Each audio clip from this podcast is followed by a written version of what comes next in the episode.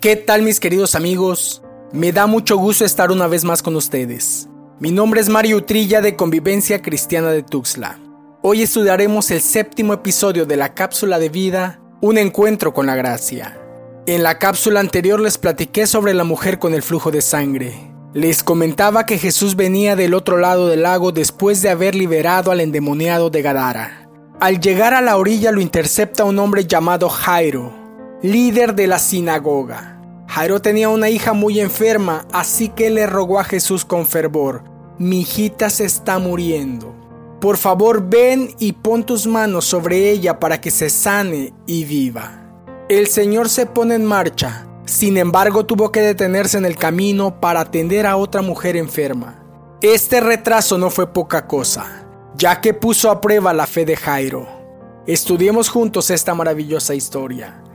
Vamos pues al libro de Marcos capítulo 5 versículos 21 al 24. Cuando Jesús pasó otra vez en la barca al otro lado del lago, se reunió una gran multitud alrededor de él, así que él se quedó junto al mar. Y vino uno de los oficiales de la sinagoga llamado Jairo, y al ver a Jesús, se postró a sus pies y le rogaba con insistencia, mi hijita está al borde de la muerte te ruego que vengas y pongas las manos sobre ella, para que sane y viva. Jesús fue con él, y una gran multitud lo seguía y oprimía. Como podemos ver, una gran multitud esperaba a Jesús. Jairo era uno de los que esperaba ansiosamente. La razón era que su hija yacía moribunda y su tiempo se acababa sin que él pudiera hacer nada por ella. Ahora, el evangelista nos dice que Jairo era uno de los principales de la sinagoga. Para este momento las sinagogas estaban prácticamente cerradas para Jesús. La última vez que había estado en una sinagoga fue en Capernaum, cuando sanó a un hombre con la mano seca. Marcos 3:6 nos hace saber que los fariseos se unieron a los herodianos con el fin de destruirle. No es difícil imaginar lo complicado que tuvo que ser para Jairo pedir ayuda a Jesús. Probablemente era líder de la sinagoga en Capernaum.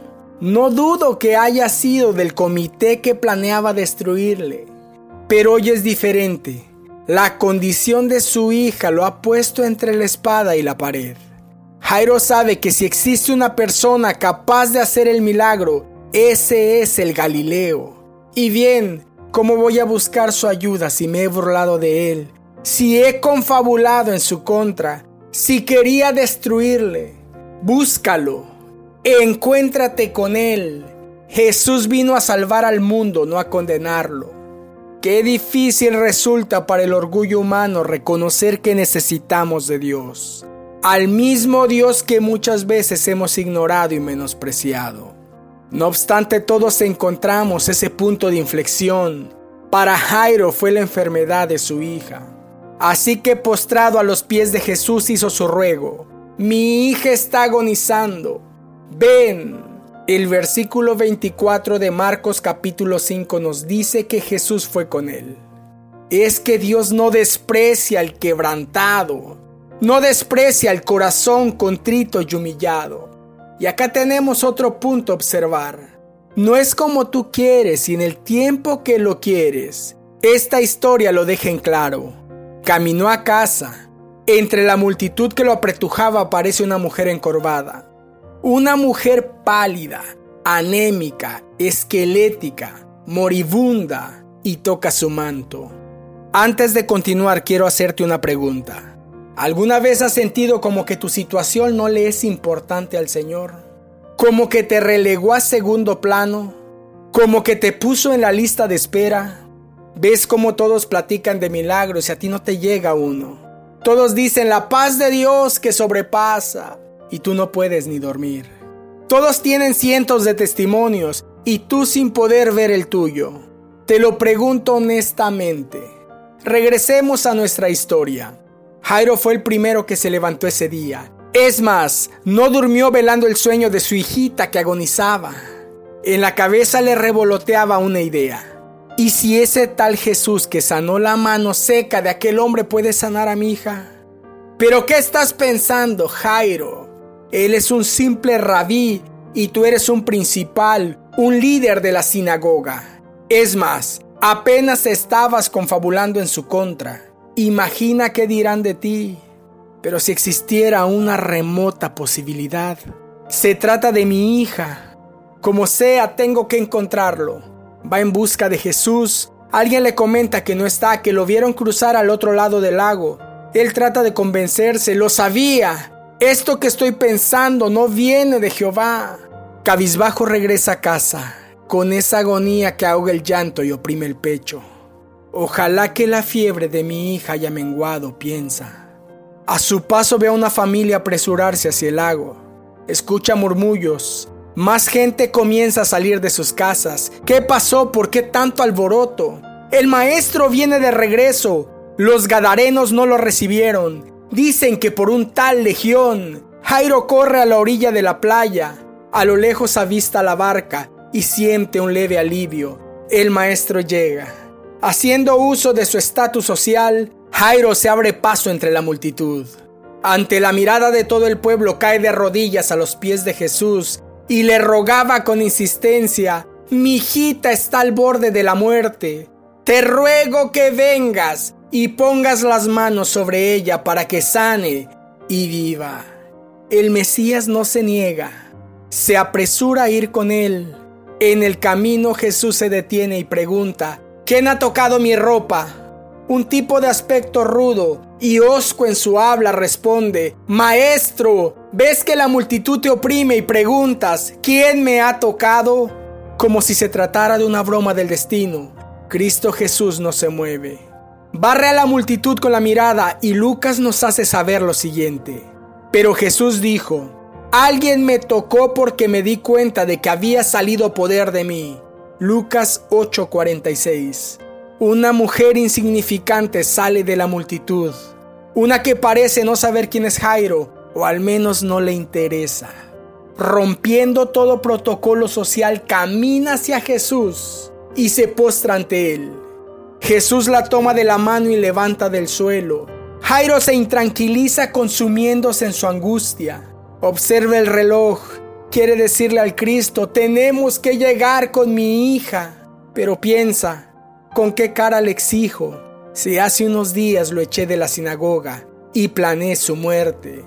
Es más, ¿para qué le pedí el favor? Yo creo que me está castigando. La mujer sigue en un llanto, narra toda su historia. Jesús le escucha con atención y parece que se ha olvidado de la niña. En un acto de reconocimiento le dice a la mujer, Hija, tu fe te ha salvado, Vete en paz y queda sana de tu azote. La multitud aplaude mientras Jairo agoniza. Versículo 35. Mientras él estaba todavía hablando, vinieron unos enviados de la casa del oficial de la sinagoga diciendo, Tu hija ha muerto, ¿para qué molestas aún al maestro? La trágica noticia llegó, Tu hija ha muerto. La fe y la esperanza se desvanecen. Si se dice que todo tiene solución menos la muerte, no hay nada más que hacer. Versículo 36. Pero Jesús oyendo lo que se hablaba, dijo al oficial de la sinagoga, no temas, cree solamente. Ya no es necesario, Señor, ya está muerta. ¿No escuchaste? Cree solamente, porque al que cree, todo le es posible, había dicho con anterioridad. Llegan a casa, el ambiente está enraecido, todos lloran, hay gritos, gemidos y lamentos, la desesperación y la desolación son totales. Versículo 39. Cuando entró les dijo, ¿por qué hacen alboroto y lloran? La niña no ha muerto, sino que está dormida. Inmediatamente el llanto torna en burla y en risa. ¡Ja, ja, ja, dormida, está muerta, está muerta. Versículo 41.